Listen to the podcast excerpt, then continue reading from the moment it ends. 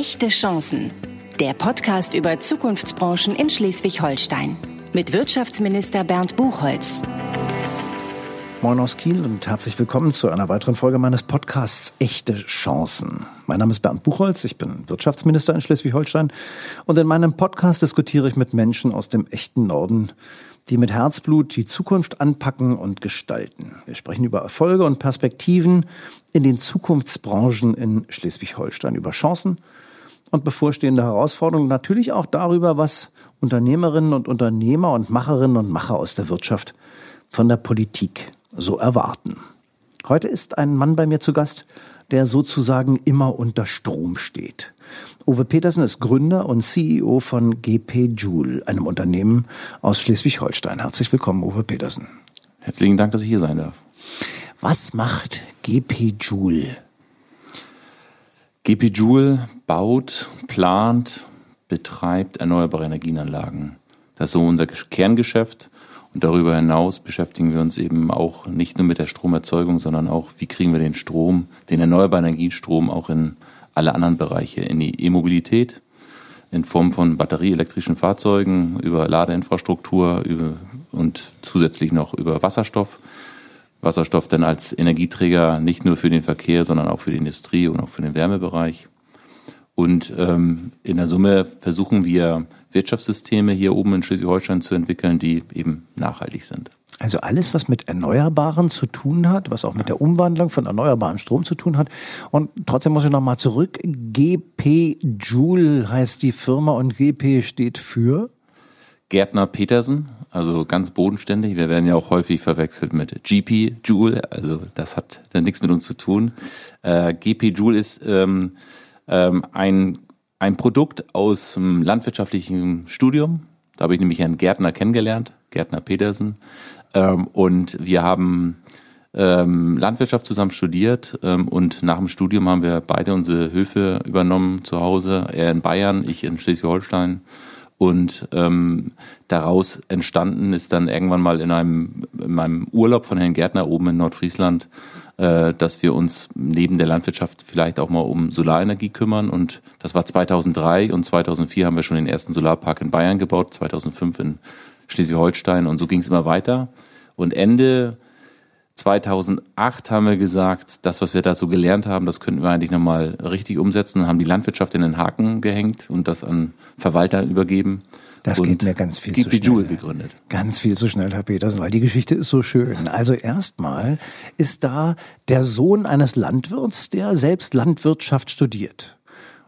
Und der das Ganze eigentlich dann auch betreibt an der Westküste in einem Ort in Nordfriesland. Ganz genau. Und in, welcher Ort war das? In der Gemeinde Reusenküge. Da wo, Sie, da, wo Sie auch heute den Firmensitz von GP Joule haben. Absolut, genau. Da ist unser Hauptsitz. Und da lernt man nun als Landwirtssohn, der eigentlich weiß, ich will den väterlichen Betrieb übernehmen, einen anderen Landwirtssohn kennen, der das Ganze auch in Bayern macht und gründet eine Firma oder eine Aktivität zusammen. Wie kommt man dann auf die Idee, Solarenergie oder damit etwas machen zu wollen? Ja, wie kommt man da drauf? Man hat natürlich als Landwirt ist man immer auf der Suche nach neuen äh, Möglichkeiten, mit seinen Flächen, mit seinen Ressourcen eben noch zusätzliche Einkünfte zu generieren. Und wir kamen auch aus einer Zeit, wo der Weizen nur irgendwo äh, 20 Mark beziehungsweise 10 Euro pro Doppelzentner gekostet hat. Mhm. Ähm, und da musste man natürlich auch ein bisschen erfinderisch sein. Warum Solar? Weil Wind auch schon besetzt war. Also Windentwicklung ist ja viel früher gestartet, ist ja schon Anfang der 90er Jahre gestartet in Nordfriesland. Äh, ich bin äh, groß geworden neben einer Windkraftanlage, die schon 1986 ans Netz gegangen ist, ähm, so dass die Affinität für erneuerbare Energien sowieso schon immer da war, auch in meiner Familie. Mein Vater war auch Geschäftsführer von einem Windpark. Ähm, aber Solar schien uns eigentlich als eine Möglichkeit, die selbst hier oben in Nordfriesland ähm, als äh, durchaus lukrativ äh, in Frage kam. Und das hat natürlich auf der einen Seite was mit den guten Förderungen in den Anfang, anfänglichen Jahren zu tun, äh, auf der anderen Seite aber auch, weil man einfach weiß, dass die Solarenergie mit durch eine oder die Sonnenenergie durch eine Photovoltaikzelle äh, ungefähr den 20-fachen Wirkungsgrad hat als durch die Photosynthese. Äh, und die Photosynthese haben wir mit unserem Weizen- und Maisanbau gemacht, betrieben. Aber das wussten Sie natürlich. Entschuldigung, das wussten Sie natürlich, weil Sie Landwirt sind. Aber jetzt nochmal: Für Solarenergie hat man da doch jetzt nicht unbedingt Know-how, das man mitbringt, um so eine Firma aufzubauen. Ja, das haben wir. Ich sag mal, Herr Gärtner ist da sehr technisch affin und wir haben uns natürlich auch schlau gemacht in den Jahren. Äh, und das war auch der Grund dafür, warum wir Ende 2008 gesagt haben, dass wir mehr daraus machen sollten, aus dem Know-how, was wir angereichert haben. Bei uns, äh, da hatten wir schon so eine kleine Firma neben der Landwirtschaft, die hieß GP Energiekonzepte. Äh, und das war auch der Grund, warum wir gesagt haben, wenn wir jetzt ähm, richtig einsteigen wollen, ähm, dann ist eigentlich jetzt der beste Moment, weil der Markt war gut, äh, es war die Nachfrage da, wir konnten Flächen sichern. Äh, als Projektierer sichert man ja Flächen und darauf baut man die Solaranlagen und äh, bringt sie dann auch ähm, unter Investoren. Ähm, und das war eine gute Zeit. Und da war ein entscheidender Schritt eigentlich, ähm, dass wir Ende 2008 Mitarbeiter eingestellt haben, Anfang 2009, die damals auch mehr Geld verdient hatten, als wir damals als Landwirt so verdient hatten. Und klingt das so, als ob GP, GP Joule, das 2008 entstanden ist, mit, ich sag mal, auf dem Hof, ähm, bis zu zehn Mitarbeiter und so, als ob das so eine kleine Firma wäre. Wie viele Mitarbeiter sind Sie heute? Wir sind heute in der GP Joule-Gruppe ungefähr 300 Mitarbeiter. Und wir haben noch einen Tochterstrang, da bauen wir Elektrolyseure, da sind wir noch mal ungefähr 60 Mitarbeiter. Also 360 Menschen, die innerhalb von zwölf Jahren in dieser Firma als Mitarbeiterinnen und Mitarbeiter angestellt inzwischen dafür sorgen, dass GP Joule, da kann ich mich dann immer, wenn wir auf bestimmten Messen sind, von überzeugen, einen Stand hat, der genauso groß ist wie der Schleswig-Holstein-Stand, der da gegenüber ist, äh, weil ihre Firma ja wirklich ähm, richtig groß geworden ist und richtig ähm, gute Geschäfte macht. Und das jetzt nicht nur mit Solar, sondern vor allem auch mit etwas, das, äh, ich sag mal, ein Zukunftsstoff ist, an den Sie glauben und an den ich glaube, das ist Wasserstoff. Absolut, ja. Wir haben schon 2010 unsere erste Investition in Wasserstoff getätigt. Das ist nämlich die Tochtergesellschaft, die wir damals äh, übernommen haben, Firma Hartec Systems. Ähm, und damit haben wir unsere ersten Gehversuche im, im Wasserstoff gemacht, weil wir haben uns war immer klar, äh, ich komme nun mal aus Nordfriesland, da war damals schon 2009 schon genügend Windstrom vorhanden, dass auch Windabschaltungen stattgefunden haben dass wir irgendwann auch neue Märkte für unsere Energie brauchen. Nämlich nicht nur den Strom in den Strommarkt zu verkaufen, welches ja auch politisch hochgradig reguliert ist, sondern möglichst schnell den Strom aus dem Strommarkt rauszubringen und dann in einen Energiemarkt reinzubringen, eben in die Mobilität, in die Wärme und in, für die Industrie zu, bereitzustellen.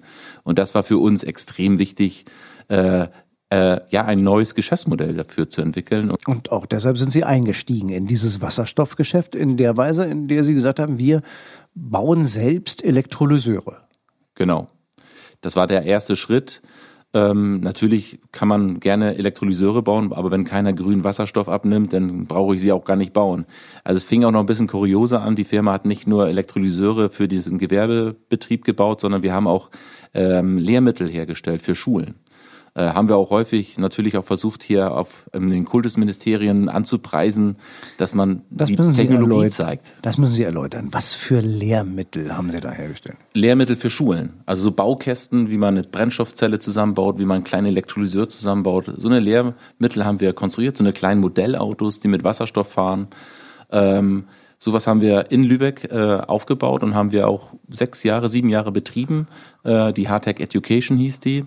Aber da mussten wir sie leider einstellen, weil wir leider keinen Absatz mehr in den deutschen Schulen und in den Ausbildungsbetrieben gefunden haben, die tatsächlich da rein investiert haben. Wir waren leider auch da vielleicht wieder mal unserer Zeit ein bisschen voraus. Und jetzt muss man ja auch sagen, ist der Markt in Gang. Äh, es kommt jetzt langsam dazu, dass Wasserstoff benötigt wird, grüner Wasserstoff, weil wir erkannt haben, was für ein wichtiger Energieträger und systemische, wie die systemische Relevanz auch von Wasserstoff ist. Äh, und ja, das freut uns natürlich, dass erkannt wird, dass wir auch in die richtigen Sachen investiert hat. Wir müssen noch einen Zwischenschritt nochmal nachvollziehen, weil Sie vorhin sagten, das haben wir dann in Lübeck gemacht. Nur waren wir vorhin in Nordfriesland auf der anderen Seite an der Nordsee in Reusenküge, wo die Firma ja auch heute äh, noch sitzt. Und dann gibt's Lübeck, da haben Sie eine Außenstelle? Genau, damals war der Sitz von Hartec, die Firma, die wir eben übernommen haben, in Lübeck. Ähm, und wir haben mittlerweile auch ein GPJoule-Büro in Lübeck. Aber mal ganz kurz zur geografischen Einordnung. Wir haben eben unseren Hauptsitz in Nordfriesland, da sitzen ungefähr 150 Mitarbeiter. Dann haben wir äh, noch weitere Standorte in Bayern, in Baden-Württemberg und in Berlin und eben auch in Lübeck. Mhm. Und es äh, gibt noch etwas, was Sie in Übersee in genau. äh, der Nähe von San Francisco auch gemacht haben. Das müssen Sie kurz erklären, weil da war ich letztes Jahr und habe es besucht. Ja, ähm, wir sind in San Francisco, haben wir ein kleines Büro, äh, aber unser Hauptsitz in Nordamerika seit 2011, meine ich, äh, ist in Toronto. Äh, das heißt in Kanada. Dort sitzen ungefähr knapp 30 Mitarbeiter und in Nordamerika planen und bauen wir ausschließlich Solaranlagen auf der freien Fläche. Darauf haben wir spezialisiert ähm, und zum Beispiel haben wir auch eben in der Nähe von San Francisco einige Solaranlagen gebaut. Ähm, an so einem, ich glaube, sie waren mal auf so einem Weingut, so ist das, äh, ja. was sie mal mit besichtigt haben. Und äh, ja, das sind total spannende Projekte auch. Haben wir auch viel gelernt da drüben. Das gibt es nämlich schon so Projekte, die nennen sich Net Metering Projekte, dass man den Strom, den man dort erzeugt, auch gleich mit verbrauchen darf. Zum Beispiel mit Wasserpumpen äh, für die Bewässerung von den Weinreben. Ähm, und ich sage mal, solange Wein gut verkauft wird, kann man auch viel für den Sonnenstrom dann verlangen. Ähm, und diese Modelle sind schon sehr fortschrittlich, auch wenn wir da über Nordamerika reden, aber in der Richtung sind sie schon sehr fortschrittlich und deutlich äh, affiner auch für so eine lokalen Lösung, liegt aber auch mit daran, dass sie eine deutlich schlechtige, schlechtere Infrastruktur für Stromleitung haben. Das ist eindrucksvoll. Ich war da, hab's gesehen und muss sagen, also man ist ein bisschen stolz als Schleswig-Holsteiner, wenn man weiß, dass eine schleswig-holsteinische Firma das an der Westküste der USA äh, da auch gebaut hat. Zurück nach Nordfriesland zurück zu uns. Wasserstoff, wir waren dabei, ist eines der großen Themen, auch jetzt politisch in den letzten Jahren sicherlich mit viel Schwung ausgestattet. Sie machen ein besonderes Projekt an der Westküste, das heißt E-Farm. Was ist das für ein Projekt? E-Farm ist ein Projekt, was wir vor viereinhalb Jahren gestartet haben, ähm, wo wir ähm, an fünf Standorten Wasserstoff produzieren. Da stehen Elektrolyseure relativ eng an äh, Windkraftanlagen.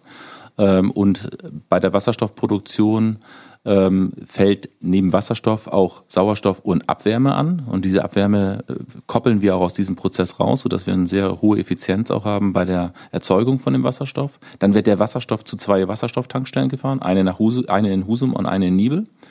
Und ähm, dann haben wir auch versucht, das Henne-Ei-Problem zu lösen, weil wir haben in diesem Projekt auch gleich zwei Wasserstoffbusse mit angeschafft, äh, die dann äh, vom öffentlichen Nahverkehr betrieben werden. Das haben wir mit dem Kreis Nordfriesland so arrangiert, dass der äh, den öffentlichen Nahverkehrbetreiber dazu verpflichtet, diese Busse auch mitzunutzen. Ähm, und dann die Kinder emissionsfrei zur Schule fährt äh, und ich sag mal den öffentlichen Nahverkehr auch mal ein bisschen Innovation einhaucht, was ja die letzten Jahre nicht der Fall war. Äh, und da sind wir sehr stolz drauf. Das ist ein Projekt, was aus zwei Gründen eigentlich entstanden ist. Einmal ganz klar, um äh, ne, die Akzeptanz für die erneuerbaren Energien zu stärken, nämlich dass man endlich merkt, dass sie mehr bringen als nur Strom und mehr bringen als nur stehende Windkraftanlagen vielleicht, äh, sondern dass man gerade die stehenden Windkraftanlagen reanimiert im, bei viel Wind, dass sie nämlich dann den Strom in Form von Wasserstoff äh, weiter produzieren dürfen. Ähm, und auf der anderen Seite wollten wir auch endlich mal einen Zusammenhang schaffen, einen lokalen Nutzen stiften durch die Windenergie. Nicht nur die Gewerbesteuer, sondern dass man tatsächlich auch endlich mal sieht, wenn die Windkraftanlagen drehen, dann produziere ich hier vor Ort Wasserstoff und damit betreibe ich Busse oder Autos und, oder LKWs. Unsere Tankstellen können, können alle drei äh, Fahrzeugarten betanken. Das ist auch fast einzigartig in, in Deutschland. Ähm, und zusätzlich haben wir es noch geschafft, über 19 weitere Unternehmen und Gesellschafter mit äh, in die Gesellschaft zu bringen, die dann auch wieder dafür sorgen sollen, dass wir, äh, dass mehr Wasserstofffahrzeuge angeschafft werden und diese dann wiederum bei den Tankstellen tanken. Äh, so eine Art Genossenschaftsmodell. Ähm, und das versuchen wir jetzt eben weiter und weiter auch auszubreiten, über Deutschland hinweg das Projekt als Blaupause zu nehmen und nach den gesamten, ich sag mal, Wasserstoffinitiativen, die wir so alle gehört haben. Ich glaube, Schleswig-Holstein ist diese Woche auch mit einer rausgekommen. Äh, äh, aber es gibt eine Bundeswasserstoffinitiative oder Wasserstoffstrategie äh, und andere. Äh, da fühlen wir uns schon sehr bestätigt, dass wir vor viereinhalb Jahren aufs richtige Pferd gesetzt haben. Und das sind eben die Investitionen, die wir immer schon so gemacht haben in die Zukunft, äh, weil wir nicht nur denken, das, was wir machen, ist richtig, sondern das, was wir machen, ist auch irgendwo innovativ und lässt sich auch physikalisch begründen, warum es einfach irgendwann mal kommt. Es gibt viele, die nach wie vor sagen, um Gottes Willen, dass den Strom, den ihr produziert, ob aus Photovoltaik oder aus Windstrom, nur als Strom ableiten. Das Wasserstoff produzieren ist äh, äh, ganz fürchterlicher Verlustbringer. Was sagen Sie denen? Ja, es wäre wär vielleicht denkbar, diese, diese Logik. Ähm, äh, wir sehen sie auch immer wieder, leider auch ganz häufig in Berlin treffen wir diese an. Äh, und da stört uns das auch ungemein, dass nicht erkannt wird, welche, welche systemische Relevanz auch Wasserstoff hat. Also gerade die Wasserstofferzeugung. Ein Elektrolyseur, der eben den Wasserstoff erzeugt, ähm, der kann ja neben dem, dass er Wasserstoff erzeugt, eben auch Last aus dem Stromnetz abnehmen. Das heißt, er entlastet uns auch beim Stromnetzausbau. Er kann zudem eben auch noch Wärme produzieren. Also wir wollen ja sowieso auch die Wärmewende auch noch nebenbei schaffen äh, und die CO2-Einsparung im Wärmebereich äh, vollziehen. Da kann also ein, ein, ein Elektrolyseur auch noch systemisch mit, bei, äh, mit zu beitragen. Und zudem muss man sagen, ähm, dass wir nicht den gesamten Strom oder die gesamte Energie, die wir brauchen, zwischenspeichern können in Batterien. Das ist unmöglich. So viel Batterien können wir nicht vorhalten. Und wir sind auch im Leben auch nun mal nicht in der Welt, dass Deutschland eine Kupferplatte hätte. Also, dass wir überall an jeder Stelle in Deutschland den Strom abnehmen können, egal wo man jetzt gerade sitzt. Äh, und wenn man das berücksichtigt, dann ist Wasserstoff extrem lukrativ. Wir beide sind, glaube ich, felsenfest davon überzeugt, dass eine Energiewende nur in Elektroden gedacht nicht funktioniert, sondern dass die Moleküle da eben auch eine Rolle spielen müssen, dass die Umwandlung des Stroms in ein Speichermedium und Wasserstoff ist erstmal ein Speichermedium, ganz, ganz notwendig ist und wahnsinnig viele Chancen auch für uns hier im Norden lässt. Äh, wir machen ja viele Projekte auch außerhalb von GP Joule, unter anderem, ich sag mal, Region Heide, ähm, ein Projekt um Industrie industriell äh, Wasserstoff äh, zu kreieren, um daraus gegebenenfalls auch synthetische Kraftstoffe zu machen. Aber Sie sind einer der innovativen Köpfe, der vieles vorangetrieben hat und der gerade mit dem E-Farm-Projekt gerade auf dezentrale Art und Weise so schön zeigt, nach dem Motto, guck mal, was können wir alles aus diesem Strom hier machen? Was könnt ihr in der Region für eure eigene Energieerzeugung äh, tun? Und wenn das eine Blaupause für andere wäre, dann ist das ja letztlich auch ein Modell, das man weltweit verkaufen könnte. Absolut. Also man darf nicht vergessen, diese Wertschöpfungskette, die wir gerade in Nordfriesland aufgebaut hat, haben, die gab es vorher nicht. Man hat vorher einfach, einfach keinen Treibstoff produziert. Der kam immer eigentlich aus der Raffinerie aus Heide. Äh, und das Öl, was da kommt, kam vielleicht im glücklichsten besten Fall aus, aus, aus der Nordsee oder von sonst woher. Ähm, und ähm, diese neuen Wertschöpfungsketten, die können wir jetzt wirklich multiplizieren und das heißt eben auch, dass wir unseren Wohlstand auch selber generieren können, weil wir brauchen zum Wohlstand brauchen wir Energie äh, und das nicht äh, zu knapp, wie wir wissen. Ähm, und wenn wir das endlich mal selber in der Hand haben, diese Ressource zu produzieren, ich denke mal, dann kann Schleswig-Holstein da eine federführende Rolle einnehmen. Wenn Sie der Politik in Schleswig-Holstein, also mir auch, noch was mit auf den Weg geben wollten. Wo hapert's noch? Wo ist noch Sand im Getriebe? Wo äh, fehlt es noch an Dingen, die wir unbedingt tun müssen, äh, damit wir auf diesem Weg auch hier oben im Norden noch mal richtig viel weiterkommen?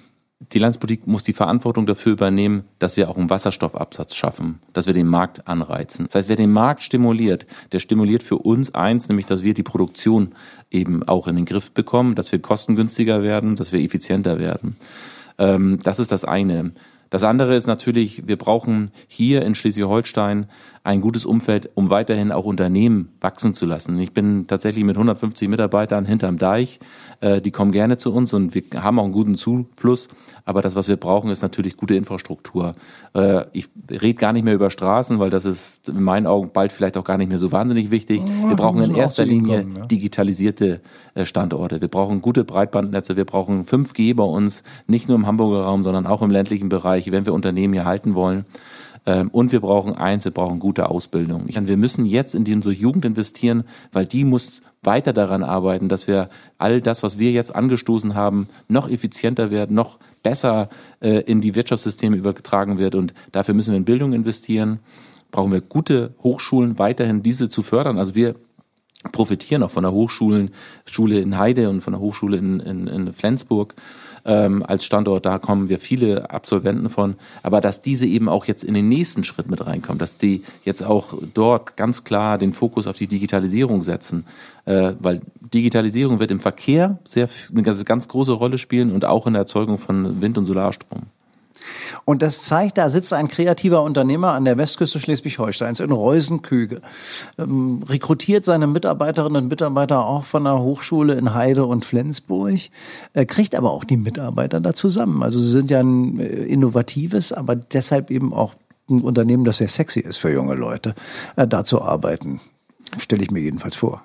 Absolut. Also unsere Mitarbeiter oder auch besser gesagt die Bewerber, äh, die kommen schon auch häufig mit der Überzeugung, dass sie sagen, ich will einfach nur was Cooles machen. Ich möchte irgendwo dabei sein bei diesem großen Thema Energiewende.